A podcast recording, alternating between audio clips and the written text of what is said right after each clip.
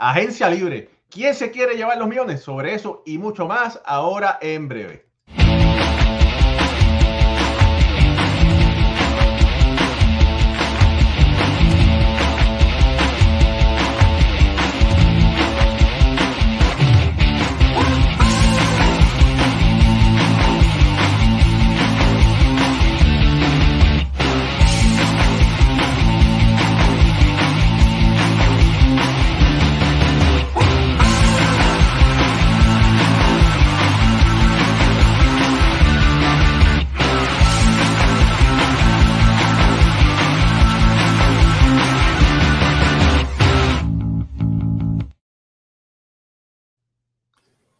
Noches familia del béisbol, bienvenidos a otro programa más de béisbol entre por aquí, por béisbol ahora. Horario especial, cambió la hora en el USA y bueno, buscando un término medio, aquí en Estados Unidos la hora del este son las 8 y 31 pm, Puerto Rico, Dominicana, Venezuela y otros países son las 9 y media, así que buscamos un, un in-between mi nombre es Raúl Ramos, me acompañan como de costumbre Jorge Colón Delgado, historiador oficial de la Liga de Béisbol Profesional de Puerto Rico, Alfredo Ortiz, analista de béisbol ahora y Rookie of the Year, compitiendo por esta posición, y Ricardo Gibón, escritor de Con la Base Llena y comentarista de BYM Sports en Venezuela.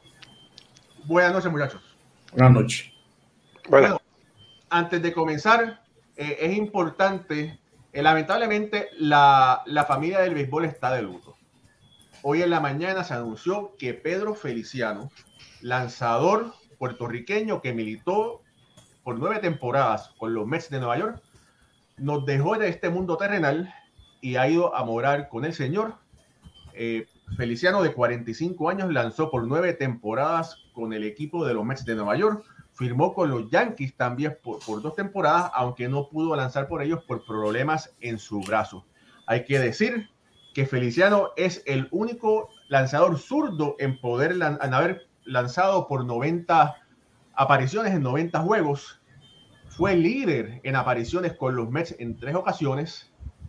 Jugó en Puerto Rico para los Leones de Ponce y para el equipo de Santurce. Una gran pérdida, eh, muy buena persona Pedro Feliciano, yo lo conocí en, persona cuando se lanzaba para el equipo de Ponce. Yo era el fotógrafo del equipo, él fue lanzador. Y bueno, de verdad que una, una gran pérdida que nos tomó a todos por sorpresa. Jorge, tú, tú eres el historiador oficial de la Liga de Béisbol Profesional de Puerto Rico. Eh, algunas palabras sobre Pedro Feliciano. Sí, de parte de la Liga de Béisbol Profesional Roberto Clemente, del presidente Juan Galarza, y de toda la Junta de Directores, nuestro más sentido pésame a, la familia de Pedro Feliciano, que falleció de forma imprevista a los 45 años. Como bien dice, jugó con Santurce, jugó con, jugó con Ponce, jugó con Santurce y en ambos, con ambos equipos ganó campeonato. También representó a Puerto Rico en el Mundial y una, una pérdida lamentable. Que descanse en paz y fortaleza para su familia. Correcto. Bueno, ahora sí, vamos a hablar de la agencia libre, que ahora todo el mundo es la danza de los millones. Carlos Correa está en la boca de todos, es nombrado por, como por muchos eh, portales, periodistas, como la figura número uno, el gran botín, el tesoro de la agencia libre. Alfredo, Alfredo Carlos Correa, ¿qué nos puede decir sobre él? Bueno, eh, como lo hemos dicho otras veces, Carlos Correa, cinco herramientas, excelente, excelente pelotero. Eh, además de esto, lo que trae Carlos Correa fuera del parque eh, es un atractivo. Domina perfectamente dos idiomas, eso es una parte bien importante en la comunicación. Es un fiel eh, creyente de la, de la analítica y compró esta idea con los Astros, ayudó a muchos de los jugadores de ellos y sabemos que esto es lo que muchos equipos están tratando de, implementar y el equipo que se lleva a Carlos Correa pues va a tener un fiel eh, este fiel que cree en esto de la analítica, trabaja con esto y le ha funcionado muy bien. El problema con él pues ha sido las lesiones, ¿verdad? Y este año lo demostró cuando estuvo eh, bien de salud todo el año, puso unos números increíbles. Me gusta la edad en que entra Correa a esta agencia libre. Es un jugador sumamente joven, 27 eh, años de edad. Y yo le había dicho como en verano que, que me gustaba el equipo de Detroit como uno de los candidatos a llevarse a, a Carlos Correa. Y también dije aquí que quizás Texas podía ser otro equipo que estuviese persiguiendo los servicios de Correa. Y me mantengo con esos dos equipos, además de que siempre hay un equipo sorpresa que entra, entra al negocio, pero entiendo que ahí está la, mayoría de las posibilidades, si no es que, se queda con el equipo de Houston. Estás mutado. Yo lo hago para ver si usted está pendiente. Mira, Correa lo que está haciendo es buscando dinero. Él quiere el que más le pague. Los, eh, el equipo de Houston le ofreció cinco años por 160 millones de dólares. Un contrato que algunas personas piensan que es una falta de respeto. Yo no sé por qué, porque es más de 30 millones de dólares por temporada.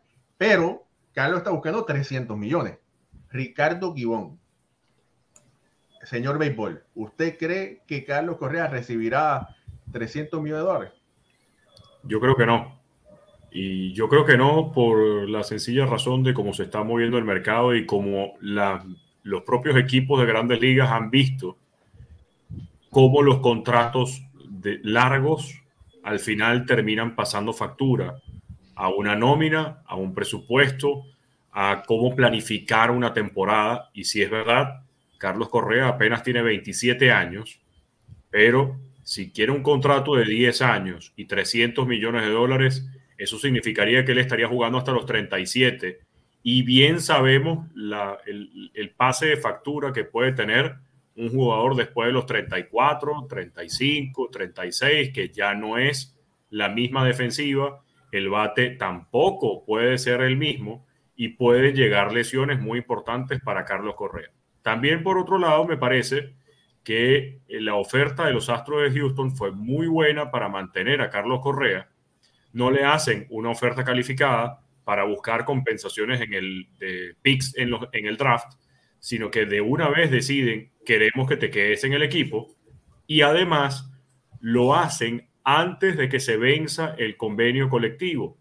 Muchos de los equipos no van a querer hacer ofertas grandes sino hasta conocer los términos del nuevo convenio para saber bajo qué reglas van a estar jugando por los próximos cinco años.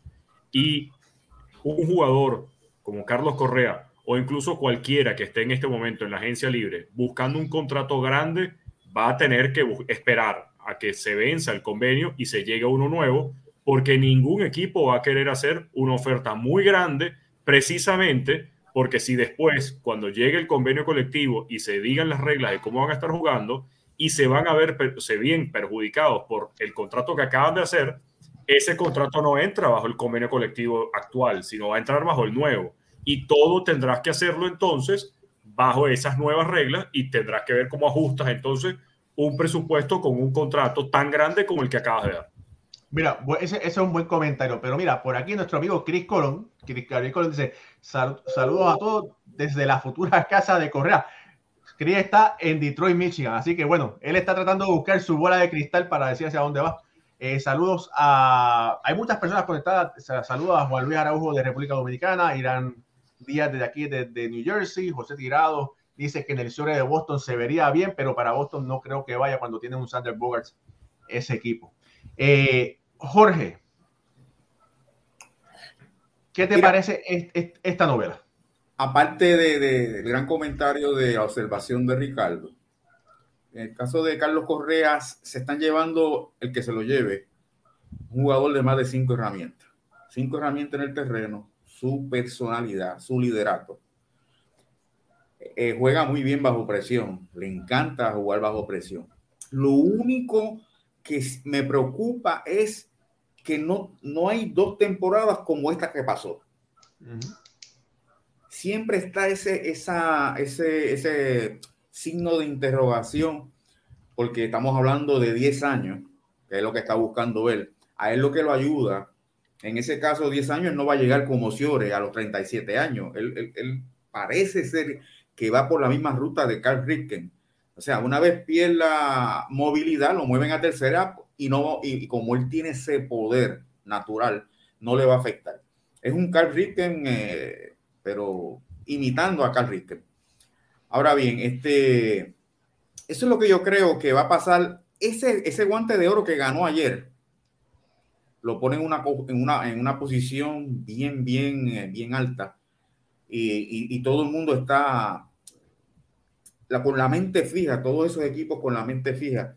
A mí me gustaría que se quedara en la Liga Americana, que no cambiara de liga. Posiblemente si fuese con Houston, se convertiría en un ícono con esa franquicia, pero hay que ver quién lo ofrece. No me gustaría que se fuera con los Yankees. Me gustaría que se fuese como que, que fuese a jugar con Houston, quizás hasta con Detroit, pero como a él le gusta, eh, ¿sabes? Le gusta, eh, es un, como dije, la presión, tiene, tiene hielo en, la, las venas. A lo mejor coge y va, con va a jugar con los Yankees y, no, sufre la presión de, de, Nueva York. Mira, eh, él había dicho, o él dijo en, un programa de, de, farándula, porque eso es lo que es, para, un programa de farándula, de que él aceptaría ir a un, a un equipo de rayitas. Que no sirve que, que, tenga pinstripes, ah. rayitas, ¿verdad?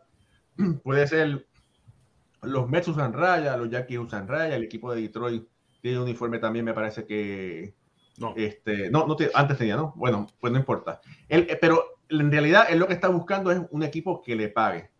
Eh, la, como tú dijiste muy bien, Jorge, el problema que tiene Carlos Correa son las lesiones. No ha podido poner campañas consecutivas libre de lesiones. Y hacer una inversión de 300 millones de dólares cuando un jugador no ha tenido dos o tres temporadas consecutivas sin lesiones es un riesgo muy alto. Y yo, como gerente general, no me atrevería a jalar el gatillo o algo así, porque no es que sean 300 millones de dólares, porque 300 millones de dólares el equipo lo consigue un contrato de televisión, un contrato de radio, por el revenue sharing. No es que, no es que el equipo no consigue ese dinero, pero estás, eh, estás empeñando, estás poniendo una hipoteca a un equipo por un largo plazo, por 8 o 10 años, porque por lo visto él no quiere 4 o 5 y en una posición tan frágil como esa. Sí. Esa posición es frágil. Tú me dices a mí 300 millones este, en el right field, pues está bien. Pero como Ciore, y lo vimos este año con Tati, tuvo buena campaña, pero se, se, se, se, lastimó. O sea que esa posición es bien difícil, igual que la de receptor, segunda base y center field, que es la línea central.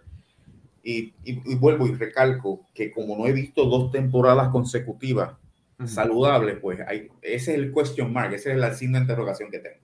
Bueno, pues en el segundo puesto, en, en la lista, el, segundo agente libre que va a ser, que es el más codiciado, se dice, según la lista de la MLB, que es Corey Seager. También juega el shortstop, eh, jugó para Los Ángeles Dodgers, tiene 27 años, eh, recibió una oferta eh, calificada por parte de los Dodgers pero cualquier equipo que trate de buscar a Correa y no lo consiga, pero coja un Corey Seager o viceversa, son dos grandes jugadores. Ricardo. Sí, definitivamente. Y la ventaja que tiene Corey Seager es que es un bateador zurdo. Esto lo hace mucho más atractivo para el mercado por la escasez, de hecho, de peloteros zurdos que puedan batear para contacto y que puedan al mismo tiempo conseguir cuadrangulares, que es el caso de Corey Seager. La defensa de Seager quizás no sea tan excelente como es la de Carlos Correa. De hecho, es un poco más eh, vulnerable en los turnos, no, no batea tanto para contacto como lo hace Carlos Correa. Sin embargo, es una de las piezas más atractivas precisamente por la experiencia que tiene jugando con los Dodgers, un equipo primero de mercado muy grande, segundo, un equipo que está acostumbrado a jugar bajo presión, a jugar en la postemporada eh, y esto ya siendo nuevamente, igual que Correa, un jugador muy joven, probablemente lo vayamos a ver viendo firmando con otro equipo y no con los Dodgers. A los Dodgers hacerle una oferta calificada, como lo están llevando los equipos en estos últimos años, las ofertas calificadas las están haciendo para recibir los picks de compensación en el draft, no para que el jugador se quede. Entonces, parece ser más una estrategia de vete al mercado, ve qué consigues Si firmas por más de 50 millones, buenísimo, porque entonces le caen los picks de compensación a los Dodgers de Los Ángeles y el jugador consigue un contrato grande que es lo que está buscando también. En el caso, por ejemplo, de Clayton Kershaw, no eh, recibió oferta calificada, por lo tanto pasó directamente a la agencia libre y ahí sería interesante ver qué vieron los Dodgers de Los Ángeles en, el caso de Clayton Kershaw para no darle una oferta calificada y para no darle de una vez un contrato para que entonces vaya a ir buscando. Pero en el caso, repito, de Corey Seager, eh, la opción que va a tener es ver mercado en otro lado. Yo no creo, en el caso anterior, que Carlos Correa se quede con los Yankees, pero sí veo más a un Corey Seager eh, siendo la ficha de los Yankees para ser firmado.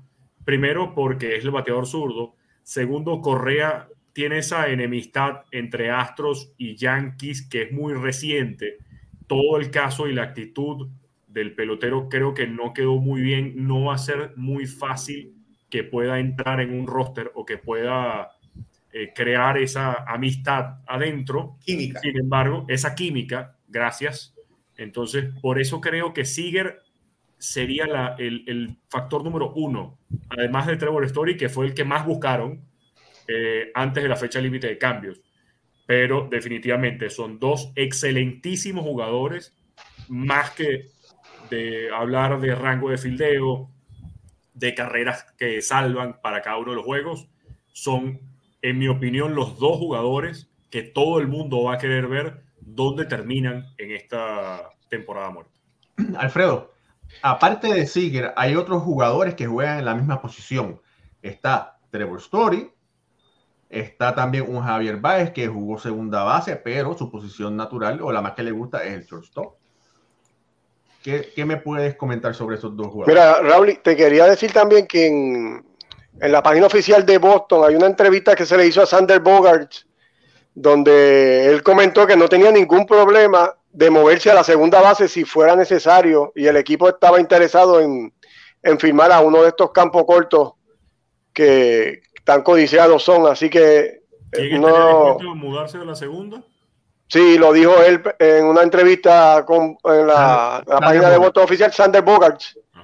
Y, y, ¿verdad? No, no me sorprendería ver algún movimiento en el equipo. Así que hay que tomar eso en consideración también. Eh, bueno, como menciona, ahí Baez me gustaría mucho, de verdad, me gustaría mucho que se quedara con los Mets. Entiendo yo que Lindor solo en los Mets no hace tanto sentido como Lindor y Baez, esa combinación en ese equipo de Nueva York, y me gusta mucho más. Así que, ¿verdad? Es, fácil hacer eh, tratos con, los, con el dinero que no es de uno, pero sí me gustaría mucho que, que Baez se quedara en el equipo de, de los Mets. Y aparte de Story, fíjate, veo Story saliendo definitivo de Colorado como lo ha hecho Arenado, como lo hizo la Mejiu. Y no sé, eh, me sospecha que se puede ir a un equipo sorpresa. No, no me sorprende que, que firmara con un equipo como Seattle, que, que, llegó hasta el final y jugó muy bien esos últimos meses. Que hiciera un splash grande de un free agent y fuera Trevor Story, el hombre que, que se fuera a jugar para el equipo de Seattle. Interesantes comentarios.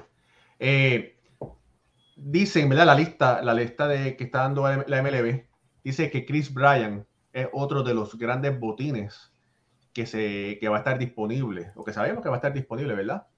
Eh, tercera base, puede jugar el outfield, jugó para, por San Francisco, tiene solamente 30 años. Hay varios equipos que están buscando los servicios de un, de un tercera base.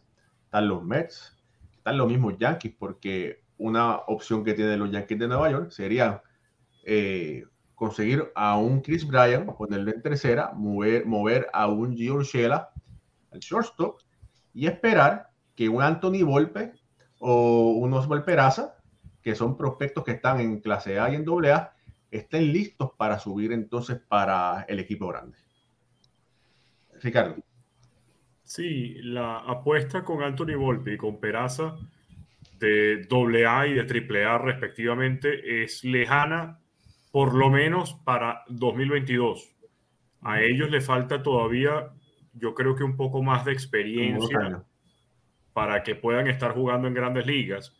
recordemos que el año pasado no hubo ligas menores, por lo tanto este año fue de acondicionamiento, de nuevamente agarrar, eh, pulir detalles, ver cómo te está yendo y luego para 2023 sí pudiéramos estar hablando de un Anthony Volpe o de un Oswald Peraza para que estén jugando en el campo corto todos los días por los Yankees de Nueva York. Creo que en el caso particular de los Yankees todo se va a, resolver una vez acomodes la primera base, porque tienes a un Anthony Rizzo que vas a querer mantener y no has podido salir de Luke Boyd que de una u otra forma te incomoda eh, en la primera base por la cantidad de lesiones que ha tenido. Entonces, viendo este escenario, me parece un poco arriesgado que pueda él estar jugando en, o que puedan estar buscando los Yankees a un Chris Bryant. Ahora sí, eh, lo que está buscando eh, los gigantes de San Francisco, ¿por qué no quedarse con Chris Bryant? Hizo una gran temporada, ayudó muchísimo para que el equipo terminara de clasificar a la postemporada. Por lo tanto, no me extrañaría que pudiera quedarse en, en la Bahía. De hecho, me parecería la opción más lógica. Ahora, eh, definitivamente es un jugador muy completo, es un jugador que por las dos posiciones que juega, por su bateo, por su anillo de serie mundial con los cachorros, eh, sería también una pieza, mira, estamos con una agencia libre de lujo este año en las grandes ligas. Mira, eh, por ahí eh, nuestro amigo Ulises, Ulises Mesa, que siempre está conectado aquí, y si no está en qué pasa MLB y sale de qué pasa MLB y viene a por ahora, dice que un problema de los Mets es que si traen, si llevan a Baez, es que acá no, Cano regresa y tiene dos años de contrato, ¿verdad? Todavía le queda el Cano es agente, eh, agente libre en el 2024, le quedaría el 2022 y le quedaría el 2023. Jorge, eh, todavía, ajá, te tengo una pregunta. Eh, se dice, ¿verdad?, que, que, este año posiblemente se apruebe el bateador designado en la Liga Nacional. ¿Qué te parecería entonces? Ah, yo, yo, yo, estoy deseoso desde hace tiempo de que sea en ambas ligas o que lo quiten en ambas ligas. Pero antes, antes, de, antes de entrar en ese tema, y le hago una pregunta a ustedes tres, Fíjate como nosotros, es como yo me siento. Nosotros estamos hablando de todos los equipos. Ponemos ficha, es una conversación rápida hasta que llegamos a los Yankees. Los Yankees, entre los jugadores que tienen en la no, o sea, en el equipo grande y todo el super talento que tienen en, en las ligas menores, pero qué difícil se hace analizar los Yankees de Nueva York en cuanto a qué es lo que van a hacer. Entonces, dice, no, este, tienen que buscar una tercera base y tenemos que meter a Uchel acá pero no, pero tenemos, ellos tienen cuatro por allá en la AAA, que son unos fenómenos. O sea, es un problema. No es como los demás equipos que tenemos esto, vamos a ver la oportunidad de este, salimos de este, dame este, ¿sabes? Es, bien lento el proceso. Es lo que yo percibo por los Yankees de Nueva York. ¿Qué ustedes creen? Bueno, mira, te voy a decir una cosa. El, problema, por suerte o por desgracia, los Yankees siempre, ellos deben hacer lo posible de tener una plantilla ganadora, ¿verdad? no solo Yankees de, los, de finales de los 80, principios de los 90, es una corporación multibillonaria que sabemos que están para hacer dinero, no quizás para complacer al público, pero tienen que tratar de poner un equipo que sea eh, ganador o que juegue por encima de los 500. Eh, se sabe que ellos no le dan, no les gusta darle oportunidad a los novatos, pero el gran problema es que tienen dos grandes jugadores que, que que, mira, hay equipos salivando por Peraza y por Volpe. Volpe, imagínate, un jugador de primera selección que batió sobre 20 y pico de cuadrangulares en clase A, bateando más de 2.90 de promedio, que eso es algo extremadamente raro. Y Peraza, que es un muchacho venezolano de Barquisimetro, eh, que ha madurado increíblemente, un pelotero de cinco herramientas, que cualquier jugador, cualquier equipo quisiera tenerlo en su fila, Ricardo. Es que además el problema de los Yankees es que no solamente en el equipo de grandes ligas tiene una magnitud de peloteros, desde la receptoría hasta los jardines, todos pueden jugar, o sea, hay muchos para múltiples posiciones. Y cuando ves las granjas, tienen no solamente a Anthony Volpe y a Oswald Peraza, porque también tienes a Oswaldo. Está Oswald y Oswaldo.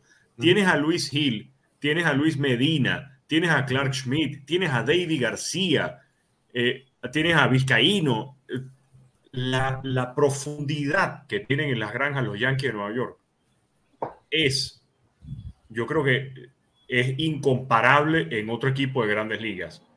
El problema de los Yankees, y me uno mucho a las palabras de, Raúl, porque además fueron muy acertadas, ellos no es que no le dan las oportunidades a los novatos, es que para los Yankees, ellos ven a sus granjas como posibles oportunidades de cambio. Pero cuando el equipo, el equipo contrario les dice quiero a este, a este y a este jugador, no lo dan. No los van a dar. Ellos dicen, te lo voy a dar, te, te, puedo dar a uno, pero no te puedo dar a tres. O te puedo dar a uno, pero no te puedo dar a ese más el Grandes Liga. Ahí es cuando la parte de, de negociación de los Yankees termina fallando y jugándoles en contra, porque cuando entonces sí le dan la oportunidad a que el novato, a que el prospecto llegue a grandes ligas y vea acción en el, en el béisbol grande, entonces le caen a palos o falla por la presión y entonces después dicen, no, es que tienes que volver para abajo porque no estás listo. Como no está listo, si no le estás dando el chance, tiene que por lo menos ver 60 juegos, no puede ver 15. Entonces... Es una cosa, una, una lucha tremenda que hay en ese equipo. Lo acabas de, de definir y coincide indirectamente con lo que yo dije al principio, tú lo dijiste otra palabra más fina. O sea, esa gente, todo lo hacen bien pesado. Lo que pudiera, o sea, ¿para qué tú quieres tanto, tanto talento si no vas a negociarlo? Pero tampoco lo vas a usar. Y si entonces con un problema que tiene este, en la temporada, ahí tú tienes el caso de Brett Garner. ¿Cuánto tiempo tuvo Brett Garner? el problema de, de, Gary Sánchez. De, Gary Sánchez. O sea, y Gary todavía es problema porque todavía, Gary todavía sigue en el equipo.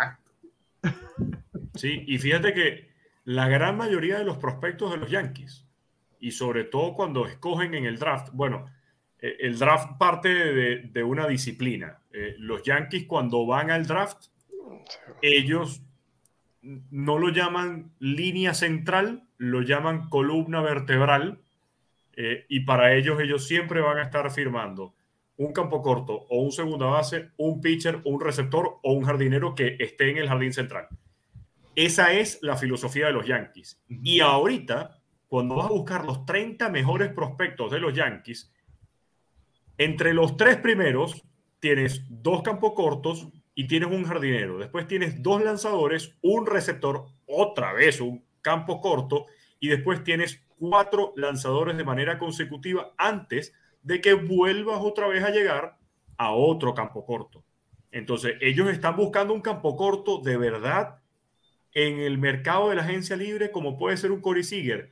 Si buscas a un Corey Seager, le vas a dar cinco años, le vas a dar seis años. Entonces, ¿qué va a pasar con Anthony Volpe? ¿Qué va a pasar con un Oswald Peraza? si te diste cuenta, que ellos, ¿cuál es el rumor? Que ellos quieren traer un shortstop, un campo corto, pero para dos o tres temporadas y después cambiarlo de posición.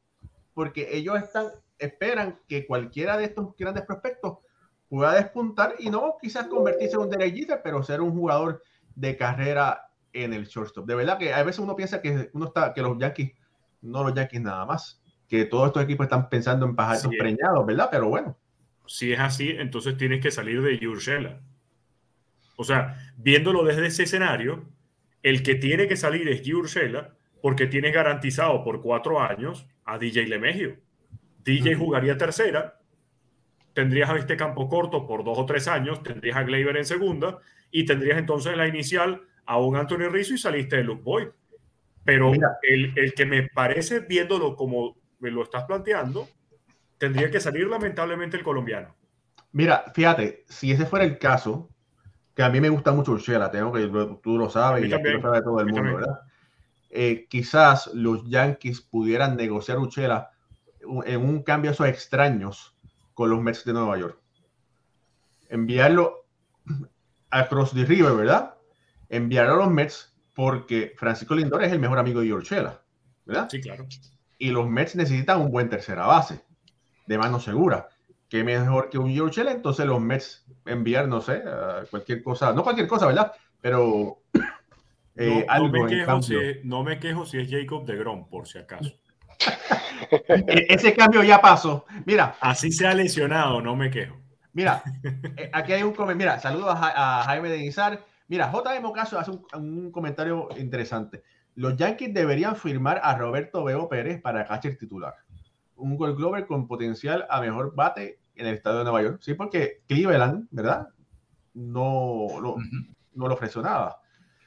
Pero entonces, si ese es el caso, si los Yankees firman a, a Bebo Pérez, entonces Hiachoka tuvieran que desplazarlo, darle por lo menos 100 juegos a, a, Bebo Pérez y darle 60 a Cachi de, de, a, Gary detrás de la receptoría. A ver si le pueden sacar algo en, esa última temporada. sí, en ese mercado de receptoría también tienes a Jan Gómez y Manny Piña, que están los dos como agentes libres, serían otras opciones. Jan Gómez quizá un poco mejor bateador que, que Bebo. Y Manny Piña, pues, un jugador establecido ya, un Word de 1.3 este año, pero tiene 34 años de edad, que quizás sería una alternativa también para el equipo de los Yankees, irse con alguno de estos veteranos. Eh, mira, eh, otro, otro pelotero que está, que es agente libre, es Max Scherzer, que para los Yankees no va a ir. Claro. Hay un, ya, eh, para los que no lo saben, ¿verdad? Él dijo que para allá no iba. Él lo tiene dentro de su cláusula. Lo tiene dentro, dentro de su cláusula, pero Jorge Colón Delgado, Mark Scherzer es uno de, los, de esos jugadores, es candidato a ganar el Cy Es uno de los grandes lanzadores de nuestra generación. ¿Qué te parece la carrera de Mark Scherzer en este momento? Tiene 37 años. Ahí ¿Tú, le darías, tú le darías un contrato de uno o dos años. Tú como gerente Es más, mira, Jorge, para añadirte a la pregunta de Raúl, otro que también está en la lista y tiene edad similar, Justin Verlander. Y de hecho hoy comentaron en, redes sociales que hizo una sesión de bullpen y dentro de los equipos que estuvieron viendo esa sesión, donde alcanzó las 96 millas por hora, estuvieron los Mets, estuvieron los Yankees, estuvieron los Tigres de Detroit. ¿Qué opinas? Entonces, uniendo la, la, pregunta de Raúl sobre los contratos y adelantamos de una vez la lista, añadiendo a este Justin Verlander como otro de los 25 más atractivos de los agentes libres, ¿qué contratos pudieran conseguir? ¿A quién tú cogerías? De los dos, si te tienen que coger uno. Scherzer. Sí, pues Scherzer está fuera de lesiones. Verlander está viendo una lesión. Y no sabemos qué va a traer. Tommy John, además. Y Tommy John.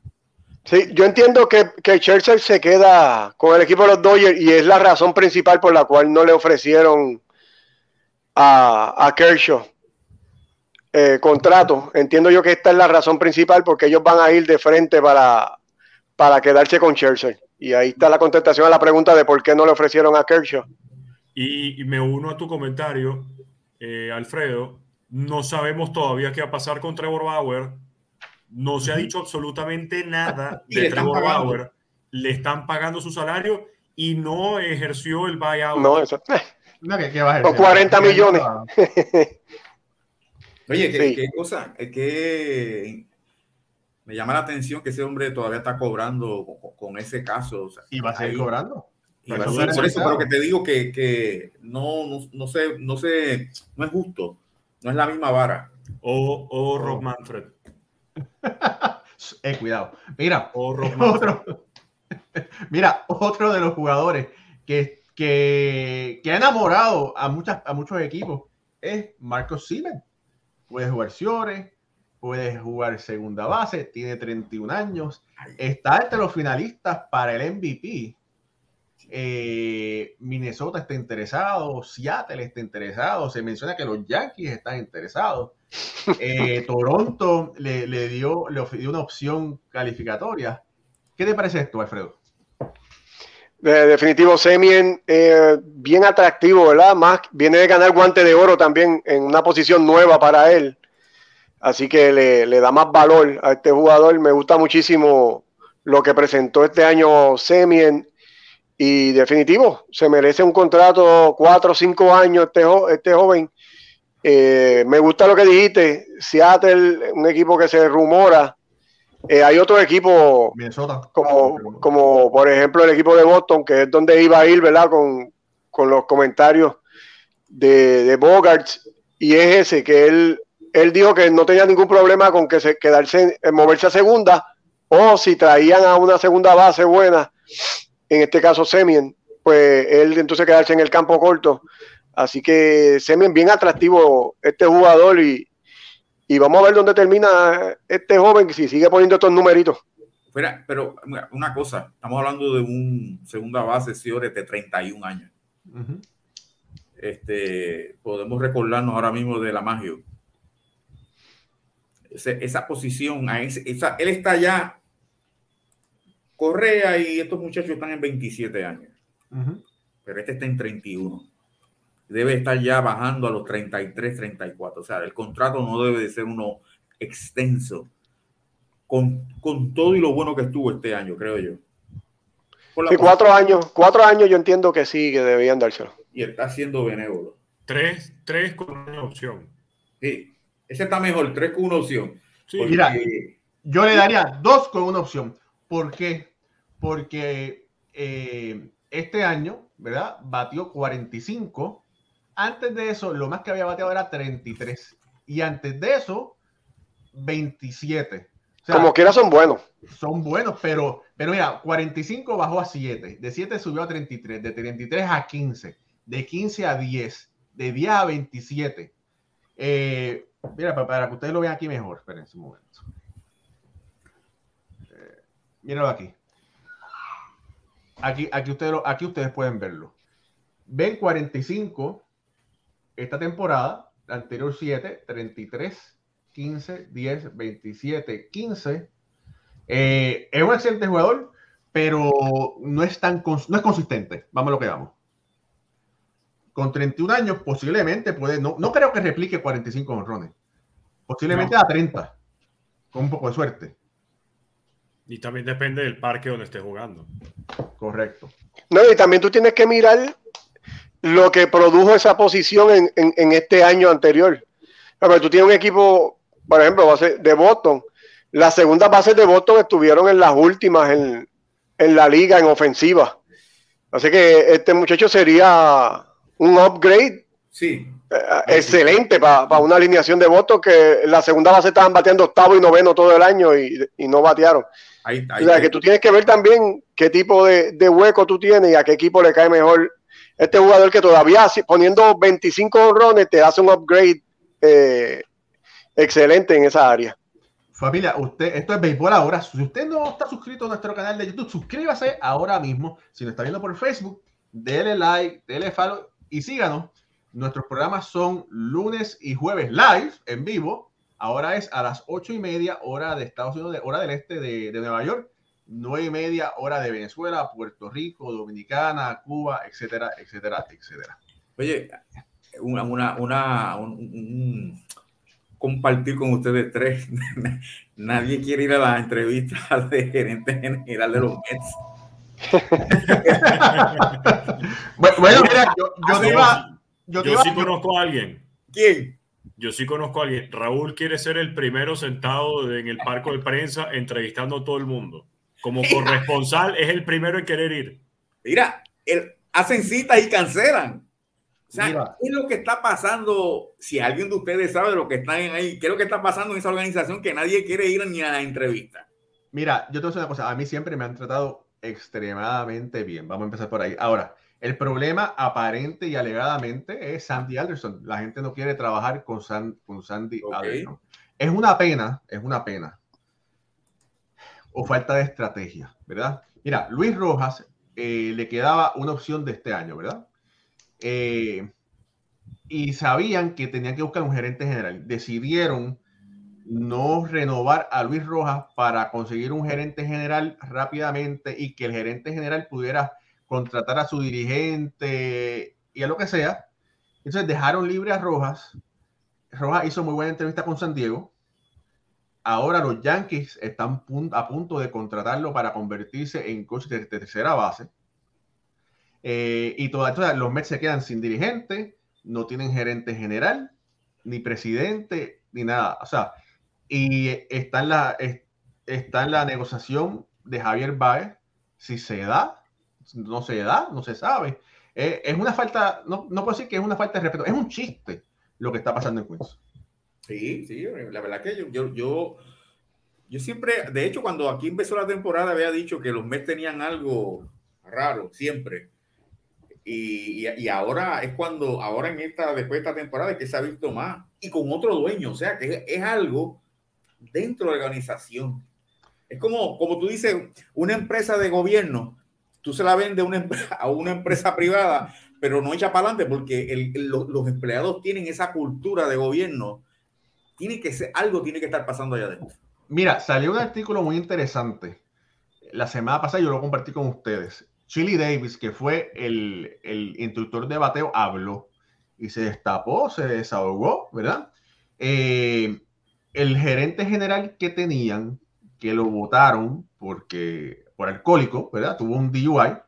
Eh, era un hombre de números, donde él era sumamente analítico. Y, y Chili Davis dijo lo que yo había comentado varias veces, que, las, que cuando llegaba Luis Rojas ya le entregaban las alineaciones ya hechas. y todo era a base de números, todo era a base de analítica. No había ese espacio para razonar y para decir, bueno, sí, fulano batea mejor contra Mengano, pero fulano está teniendo un mal día o quizás no se siente bien. Eh, no hay motivo de, cambiar constantemente esta alineación de arriba abajo. Y bueno, eh, Chili Deville lo dijo, eh, se destapó, habló, y entonces ahora lo que yo siempre dije está haciendo como las malas decisiones de, del gerente general y de Sandy Alderson, que funge como presidente, hicieron que las cosas fueran más difíciles para Luis Rojas.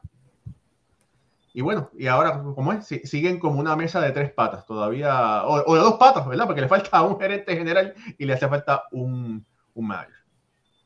Otro, otro que está ahí en ese listado Freddy Freeman. Ah, pero espérate, espérate. Antes de ir a Freddy Freeman, espérate. Robbie Rey. ¿Qué me van a decir de ah, Robbie Rey? Se me olvidó Robbie, Robbie, Rey. Bueno, bueno, bueno, ese es bueno. Y, y, es batallador y tuvo una campaña tremenda este año. ¿Ustedes creen que se queda y se va? Eh, eh, tiene un récord de por vida ya de 62-58 y el, este año fue su segunda mejor temporada, porque la mejor fue la del 2017 con 15 y 5. Este año tuvo 3 y 7 y tiene una temporada de 12 y 8. Es un lanzador que siempre lo han llevado con short leash.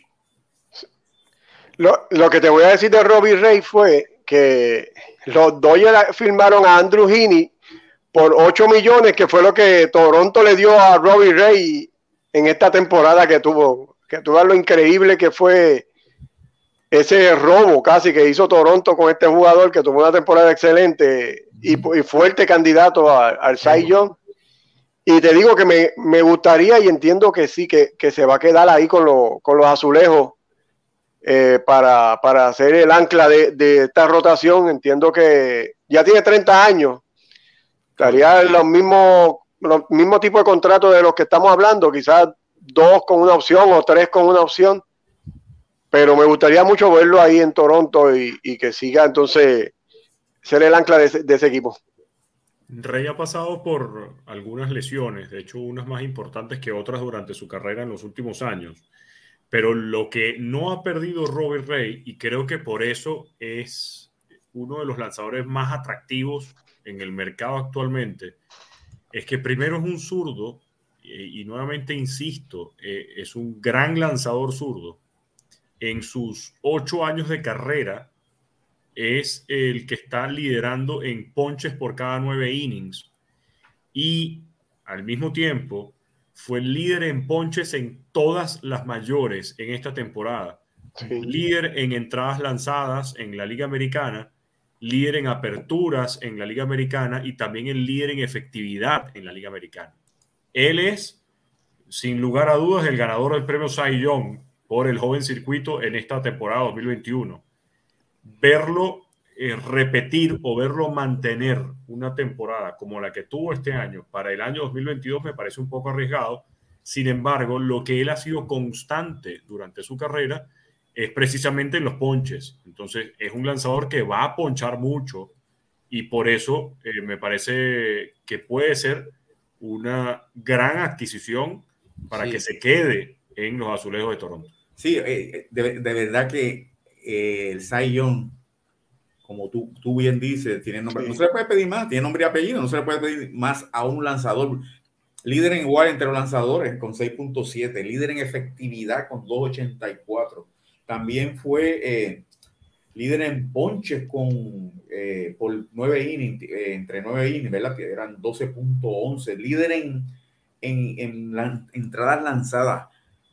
Líder en juegos comenzados llegó quinto en juegos, son líder en, juegos ah, comenzados con 32. Está en su, para mí, está en su, en su peak. En su prime. Está en su prime. Francamente, eso es una buena, eso es una buena compra, un buen contrato, se lo merece. Me gusta mucho Robbie Ray. Y Mira, el próximo en la lista es el señor Freddy Freeman. Mm. Pero, pero, espérese, espérese. Eh, uno, de, uno de nosotros, y no fui yo, tuvo la oportunidad de hablar con Eddie Pérez. Eddie Pérez, el ex receptor de Greg Maddox, que trabaja para la organización de los Bravos de Atlanta, fue el señor Ricardo Igón. Ricardo Igón tuvo la oportunidad de hablar con Eddie Pérez. Y Ricardo, en exclusiva, cuéntanos, ¿qué te dijo Eddie Pérez? Por favor, todo el mundo pendiente, pendiente que se va a sorprender. Sí, de hecho tuvimos la oportunidad de entrevistarlo esta mañana para Baseball Play, un programa de noticias de béisbol para BIM Sport, el canal, donde Eduardo, quien es el asistente al gerente, eh, asistente a la gerencia de los, de los Bravos de Atlanta, eh, me comentó que, bueno, primero muy emocionado de haber ganado la serie, la serie mundial, de haber reconocido que el gran mérito lo tienen los lanzadores y si él tuviera que escoger, de hecho, le pregunté específicamente eh, sobre el MVP, porque todo el mundo se está enfocando en el bateo, en Jorge Soler, en Eddie Rosario, en Swanson, que conectó un cuadrangular importante también, pero ¿por qué no un pitcher? Con lo bien que había estado los lanzadores y con esa característica principal que tenían los Bravos, ¿por qué no un lanzador? Y me dijo, mira, Tyler Matzek era su MVP eh, además de, claro, después redondeó diciendo todo el bullpen hizo un gran trabajo. Mencionó a AJ Minter, que no había podido lanzar durante un gran tiempo. Estuvo hablando de, Will Smith, que nadie lo quería hace dos meses y ahora todo el mundo lo ama. Pero otra cosa de la que me mencionó es que eh, reconoció muchísimo el gran trabajo de Alex Antopoulos, el gerente general de la organización, y que cuando llegó el momento del, del, All-Star Game y todavía, bueno, no había llegado de Rosario, no había llegado Jorge Soler, eh, Adam Duval no había llegado todavía. Eh, miren, la organización de los Bravos de Atlanta pensó seriamente en despedir a Brian Sneaker y buscar un manager para terminar la temporada. Y lo otro que pensaron seriamente fue cambiar a Freddie Freeman evitando que llegara la agencia libre. Y resulta que Alex Antopoulos dijo, no, no, no, eh, vamos a hacer los cambios, voy a traer a, Jorge Soler, voy a traer a Adam Duval y voy a traer a Eddie Rosario. Y Eddie le decía, pero ya va, Eddie Rosario está lesionado, le falta como un mes para que regrese. No te preocupes que él va a llegar bien. Eh, en un mes lo tendremos y todo estará perfecto. Y así hicieron los movimientos de un equipo que pensaba despedir a su manager, pensaba de, eh, salir de Freddy Freeman y hoy en día creo que Freddy Freeman se va a quedar con los Bravos Atlanta, sobre todo después de, esa, de ese gran repunte y después del anillo de Serie Mundial. Wow, bueno, ya después de eso. Mira, Raúl, yo definitivamente estoy pensando como, como Ricardo y me gustaría mucho que se quedara, ¿verdad? Terminara su carrera ahí porque estos jugadores franquicia. Pero luego de haber visto hace años atrás que Pujols se fue de San Luis para mí cualquier cosa puede pasar. Así que no es que yo quiera que se vaya, realmente pienso que se debe quedar y, entiendo que sí. Pero cualquier cosa puede pasar y, el dinero es el que manda, así que no sabemos. Fíjate, la diferencia, mencionaste algo muy interesante. Cuando Pujol se fue, era el agente libre número uno. Y él en ese momento, por la Asociación de Peloteros, no podía permitir recibir menos dinero porque hubiese atrasado lo que la asociación estaba tratando de hacer, que era coger más dinero aceptar más dinero y llevar más dinero todos los años. Freddy Freeman, que es un gran jugador, no es la opción número uno para todos los equipos. Freddy Freeman se puede dar el lujo de aceptar menos dinero para quedarse con los Bravos, si es lo que él desea. No es, no es, lo mismo este Freddy Freeman que Carlos Correa, que es el número uno ahora mismo en la agencia libre. Bueno, miren, eh, oye, fíjate, hemos estado hablando por 50 minutos y esta, y, esta conversación ha estado de grandes ligas. Eh, los, próximos, los próximos lanzadores que están en la mirilla eh, son Marcus Stroman y Kevin Cosman. Marcus Stroman lanzó para, para, los Mets de Nueva York después de que el año anterior había decidido no lanzar por problemas del virus. Eh, tuvo una efectividad de 302, 179 eh, innings lanzados, lanzó muy bien eh, el muchacho de, Nueva York y Kevin Gossman también lanzó sorpresivamente bien esta temporada. Eh, a mí, personalmente, yo prefiero contratar a un Stroman que a un Gossman. ¿Qué te parece, Ricardo? ¿Tú preferirías contratar a un Marcus Stroman que a un Kevin Gaussman. Sí. Eh, bueno, para mí está no está tan fácil. Eh, para mí me parece que me parece que los dos eh, son un riesgo, porque Marcus Stroman, tanto Marcus Stroman como Kevin Gaussman no me muestran unos números que yo pueda decir vienen una tendencia, ya sea de subida o de bajada no veo a un Gaussman repitiendo lo que hizo este año. Stroban ha estado dominante, pero también le han hecho daño. No sé qué tanto puedan conseguir en la agencia libre teniendo eh, Kevin Gaussman 31 y Marcus Stroman 30, 30. Todavía son extremadamente jóvenes, pero no sé qué tanto puedan estar ellos disponibles para un gran contrato en esta temporada muerta este, hay, hay, otro lanzador, eh, este eh, Carlos Rodón, el zurdo de, los White Sox, también agente libre. Es un lanzador que a mí me gusta mucho y puede ser que pase por debajo del radar, pero es un gran lanzador. Este año quizás no estuvo a, la altura que ha estado en otros años, pero sería una buena contratación también porque es un, es un lanzador zurdo que, te gana juegos importantes y, me gusta cómo se ve en la lomita, así que es, un piche que tenemos que también tomar en consideración y no le ofrecieron oferta, así que está gente libre, Carlos Rodón. Mira, para mí, lo, para cerrar este ciclo de, agentes libres, ¿verdad? Dos outfielders que se tienen que mencionar. Sterling Marte y Nick Castellanos. Se menciona que los Mets están interesados en ambos, pero bueno, los, los Mets todavía no pueden conseguir un gerente general que consiga a estos dos peloteros. Es un poco, es un poco difícil. y por ahí está Nelson Cruz también, el Rauli. Claro, sí, pero Nelson Cruz, eh, no, no, es designado, pero que no se nos olvide porque es el bateador designado más cotizado ahora mismo porque esa, esa posición está vacía en los agentes libres. Es él y más nada. Pero, pero bueno, yo prefiero traer un, a un Castellano con 30 años que tuvo una gran temporada del equipo de Cincinnati, ¿verdad? Y a un pelotero, y otro pelotero como Telly Martin, que todavía es un poco más joven con 33. Ahora sí, eh, como tú mencionaste, eh, ese es un, es un, futuro jugador del Salón de la Fama. Si puede, ¿cómo es? Poner, eh, abultar un poco sus números, pienso yo. Ricardo y, Ricardo y Jorge. Sí, mira, yo no, lo único que quería, y disculpa, eh,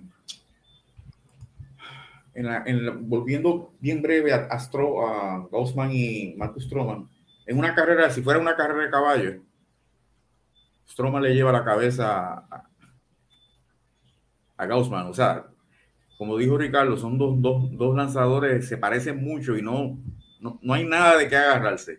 Era mi comentario que quería, estaba viendo la carrera de ellos ambos y hay una leve ventaja para, una leve ventaja para el de Strauma, eh, digo, este, este. Es lo que quería nada más aportar.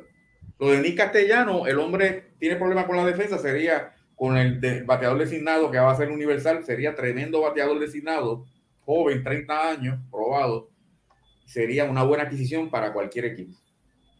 Bueno, fíjate, antes de, irnos, eh, creo que es importante mencionar que se dieron los premios del guante de oro. Eh, y ha, habido algún descontento. Algunas personas han dicho que las elecciones no fueron justas, ¿verdad? En el caso de, de Yadier Molina y en el caso de, de Salvador Pérez. Eh, algunas personas eh, se atrevieron hasta decir que fueron que las votaciones fueron en contra de los latinos. Me parece que ese no es el caso. Jorge, ¿qué tienes que comentar al respecto?